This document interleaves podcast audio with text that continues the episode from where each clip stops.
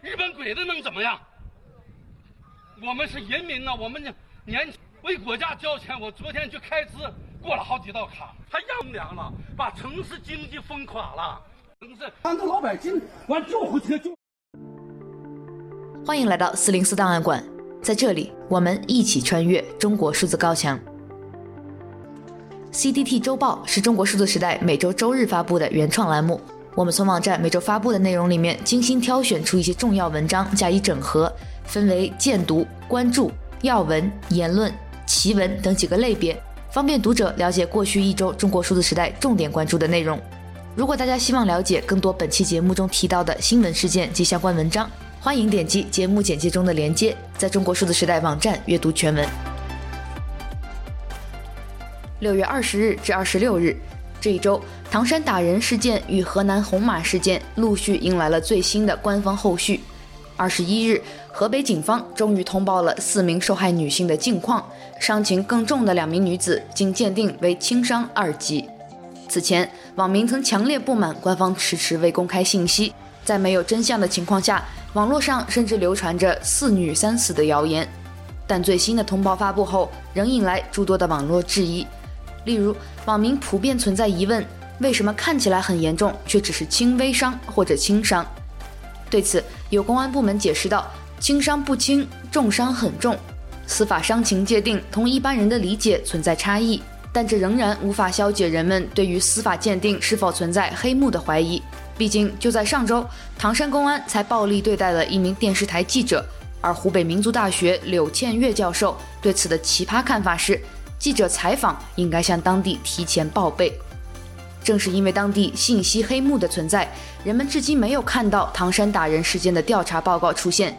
许多微博网友在话题“唐山被打女生后续”下面每日一问，等待着他们真正想要的后续。还有网民调侃：“好巧，唐山被打的四个女子都是孤儿，连对他们家属的采访报道都没有。往年最经典的家属情绪稳定环节也都没了。”二十二日，河南乱妇红马案件的调查问责情况通报也来了，有一千三百一十七名储户在该事件中被付红马，五名公职人员为此乱作为受到行政处罚，暂无人受到刑事追责。这一结果的公布，更点燃了网民的愤怒：如此严重的公共利益无底线侵犯事件，竟然只有这般自罚三杯式的处理，堪称是历史级别的恶劣。而过往的那些关于健康码、行程码、核酸码有关的新闻，只要是涉及到民众违规违法，无一例外都是拘留、判刑、违法犯罪。同一天，因疫情已封控近两月未受到舆论关注的辽宁丹东，发生了一起看病妇女与设卡警察发生冲突的事件。执勤警察以假摔的钓鱼执法方式将两人抓捕。视频中，警察的依据录上了吗？被网友们捧上了二零二二年度金剧排行榜，最后女子父亲因涉嫌袭警而被刑事拘留。这起恶意看病事件的处理速度、力度和结果，与河南红马案件形成了非常鲜明的对比。所谓袭警式的破坏防疫被警方迅速法办，而真正颠覆性的破坏防疫却只有不痛不痒的党纪处分。在袭警事件发生后，丹东又出现了一起权力内斗事件，当地警察因无通行证被防疫人员拦下，双方发生激烈争执，彼此都觉得自己才是当下最牛逼的人，而一系列令人忍无可忍的现实，让一位七十岁的丹东老人在街头愤怒发声，就是大家在本期节目开头听到的声音。可即便在中国最发达的城市之一上海，这样半死不活的状态也依然在全面解封后持续上演着。例如，复工之后，当局因担心疫情传播，仍严格限制餐饮店堂食，这使得餐饮人如同被切断了命脉，彻底陷入了生死攸关的时刻。一些店家不得已顶风堂食，与监管者展开猫鼠游戏。而对于疫情之下生存维艰的餐饮业，央视专家竟提出了“何不食肉糜”的建议，说要去主动积极的自救，将堂食转向宅食，不要等着政府的帮助。可见后疫情时代魔幻仍在继续。此外，本周习近平在金砖五国工商论坛开幕式上发表了一段演讲，他将批评矛头指向美国和北约开历史倒车，企图堵别人的路，最终只会堵死自己的路。这话惊呆了反贼群体。近几年内，由于“乳包文化”的流行，“开倒车”“加速师”等负面词汇在墙外与习近平本人高度捆绑，因此这番表述听起来就像是自我讽刺与自我诊断，遭到网民的犀利调侃。两天后，习近平又在北京以视频方式主持全球发展高层对话会，会上暗批美国极限制裁损人害己，脱钩断供行不通。官方媒体参考消息报道时使用了“习近平为全球发展指明方向”的标题，这已经是习近平至少第二十次不厌其烦地为重大领域指明方向。有网民讽刺，这可能是一种露牌成精的严重症状。恰巧这一新闻事件也与美国最高法院历史性推翻合法堕胎权裁决同时发生。这一裁决即将产生的重大影响，让部分美国人对自己国家的未来表示悲观。有同时关注中国与美国政治的网民对当下无奈评论道：“人们朝着习总指明的方向走去，才发现是反方向。”一周见读，二零二二年六月。中国数字时代搜集整理了过去一个月期间反映国内热点事件的网络视频，以时间为序进行混剪，制作了本月阅读视频《六月之声》。在内容上，该片揭示了当局的言论审查、权力打压，记录了民间疾苦、民众呐喊与抗争。在形式上，该片模仿了2022年4月22日遭审查的上海封城短片《四月之声》，仅以此片向这部网民作品致敬。本系列也将持续更新下去，直到《四月之声》及同类影片在中国解禁。中文互联网上有关河南村镇银行储户健康码转红的相关爆料数不胜数。自四月中旬开始，河南四家村镇银行的四十万储户集中遭遇提现难的问题。之后，许多来自河南省外的储户发现无法在居住地取款后前往河南当地取款和维权。然而，这些奔赴河南的储户发现，一旦他们落地河南，自己的健康码就会由绿转红，人身自由也随之被限制。更有甚者，一些尚未前往河南的储户，竟然也会被远程付红码。本期节目，我们来关注作为良民证的健康码，在中国社会中被不断扩大的应用。请见四零四档案馆第一百二十八期：你要自由干什么？作为良民证的健康码。在最新一期的 CDT 报告会中，纽约时报记者团队对十万份中国政府招标文件历时一年调查，揭示中国成为监控国家的四个发现。人权评量倡议组织的最新人权指数指出，香港在集会和结社、持有和发表意见和参政权全部处于很差的水平。从2019年以来，香港政治权力持续下跌。此外，外交家杂志刊登的自由之家高级研究员安吉丽达特的文章指，香港国安法摧毁香港言论自由。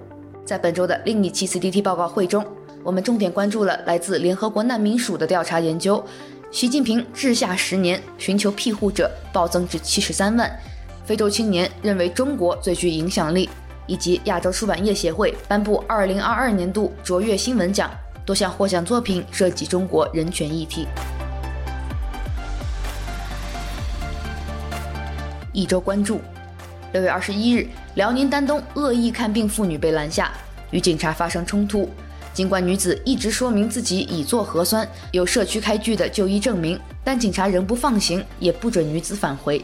冲突中，女士被警察推搡在地，随后女子的父亲袭警。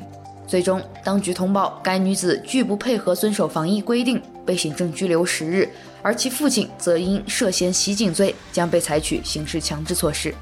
请见 CCTV 辽宁丹东恶意看病妇女与警察冲突全过程以及相关阅读。六月二十二日，河南郑州官方通报了部分村镇银行储户被付红码一事的调查问责情况。这份通报除了一系列内部处分之外，并未提及是否存在违法犯罪行为被追究。这则通报发出后，立即引发了网民热议，不少网民斥之为“自罚三杯式通报”。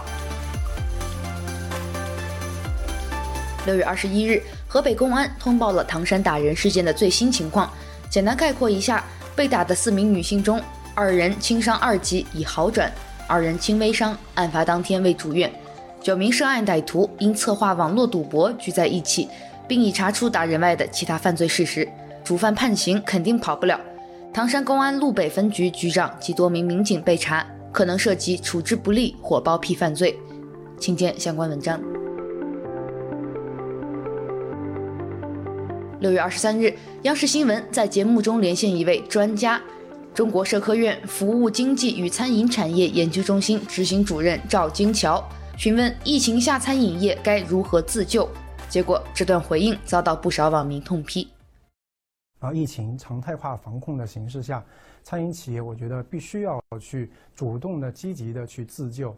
我们要餐饮企业要去发现这些需求的这个转变，啊，发现这些场景的转变。设计自己的产品跟服务，啊，数字化的转型，去适应当前的餐饮，呃，这个能够更好的生存下去，而不是等靠药，等着政府的帮助。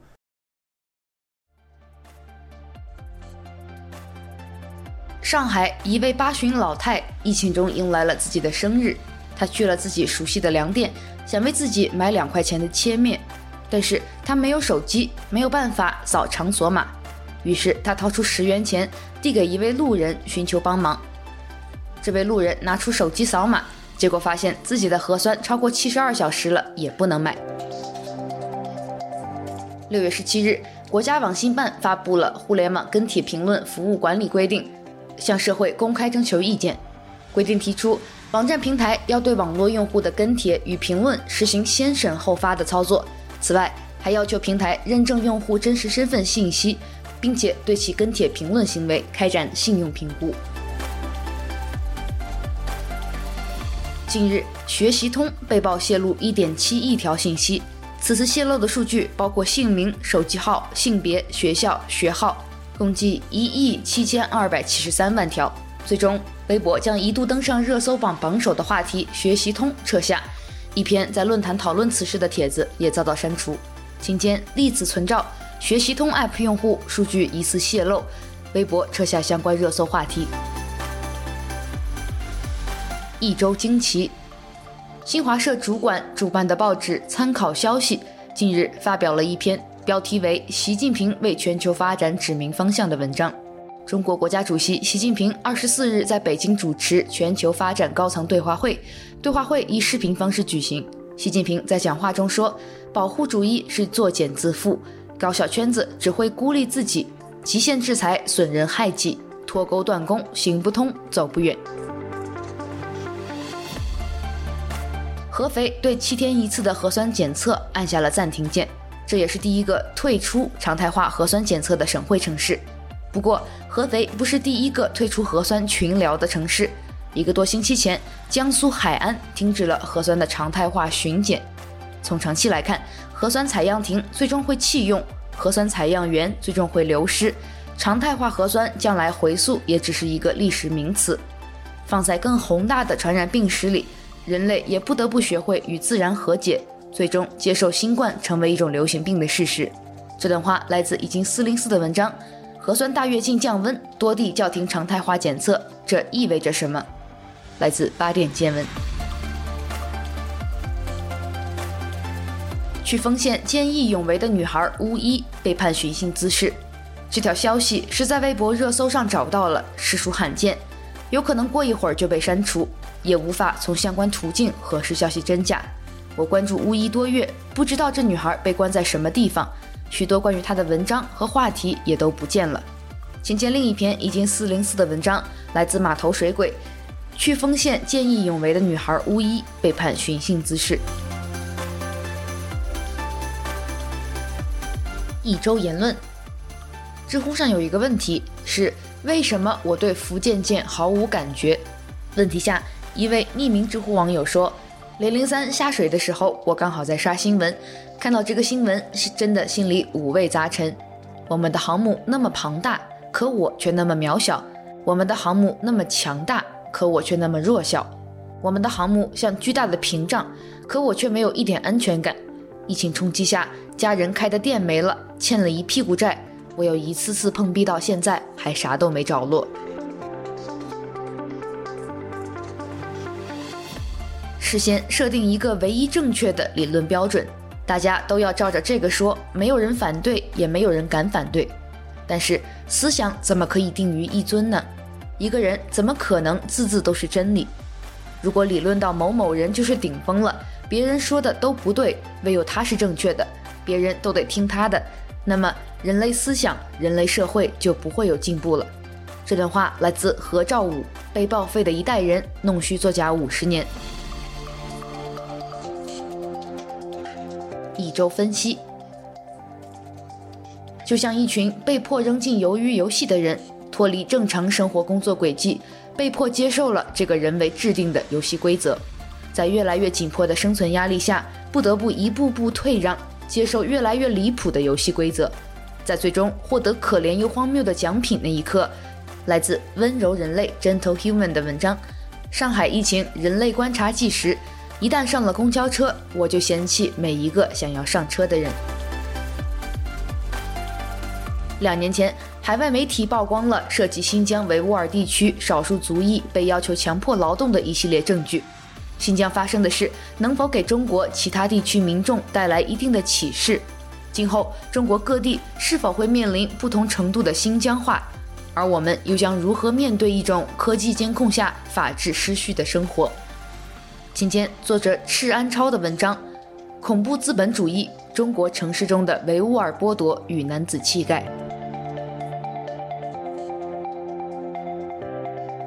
一周故事，在储户的眼里，度小满、京东金融、天星金融、小米金融、滨海国金所、三六零财富、挖财宝、电信易支付等第三方金融平台都是大品牌，是值得信赖的。谁知道四幺八事件之后，他们的账户都被冻结了，无法取现的情况逐渐被四十多万储户惊觉。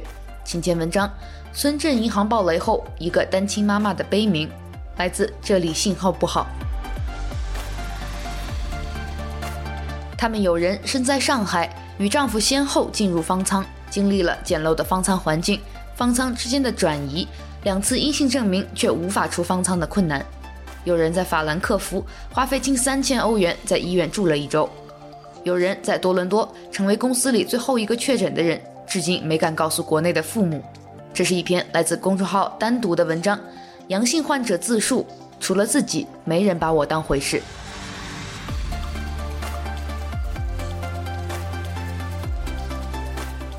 知名律师张思之于北京时间二零二二年六月二十四日中午去世，享寿九十五岁。他先后为一批被指控颠覆国家政权的人辩护，包括被指控为非法提供国家秘密的郑宠恩辩护，为蒙受不白之冤的聂树斌的家属提供法律援助。这些案件几乎都以失败告终，但他在法律界却被尊称为中国最伟大的律师。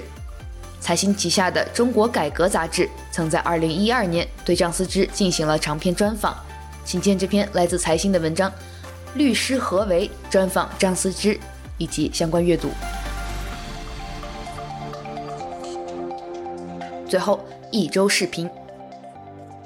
六月二十二日，网上热传一段网友以恶搞方式拍摄的唐山打人案不当言论道歉视频。视频中的女子手拿一封道歉信，讲述自己因发布代表网民心声的评论视频，收获四百多万的高点击，然而却遭到平台方限流和下架处罚。随后，她以高级黑的口吻细数自己的诸多罪状，做出深刻反思，并宣布今后要弘扬正能量。经过一夜深刻的自我反省，我总结了以下几点错误：一、弘扬社会正能量，忘记了识时务者为俊杰；二、煽动网民情绪；三、应该学会向权钱靠拢。我在此保证，今后我将紧密团结在以官方为中心的周围。高举记录美好生活的大旗，向平台优秀主播学习，多创作舞蹈类、文艺类、剧情类作品，学会喊大哥要礼物，学会扭腰晃腚不辱使命，为平台增光添彩，增加收入。对不起，我错了。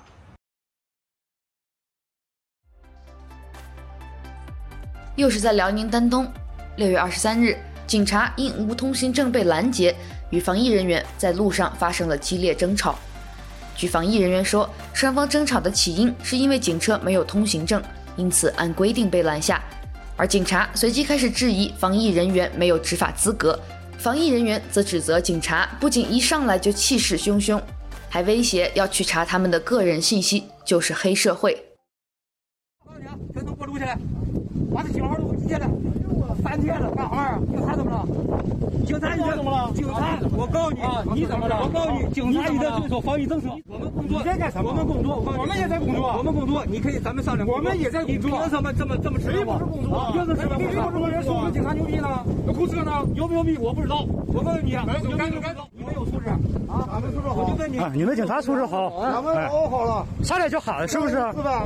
下来就下来就气势汹汹的，黑社会呗，就是。素质好。我们民警绑的谁你们说呀？谁给你们权利？下来就是知道谁给你们的权利要扣我们车？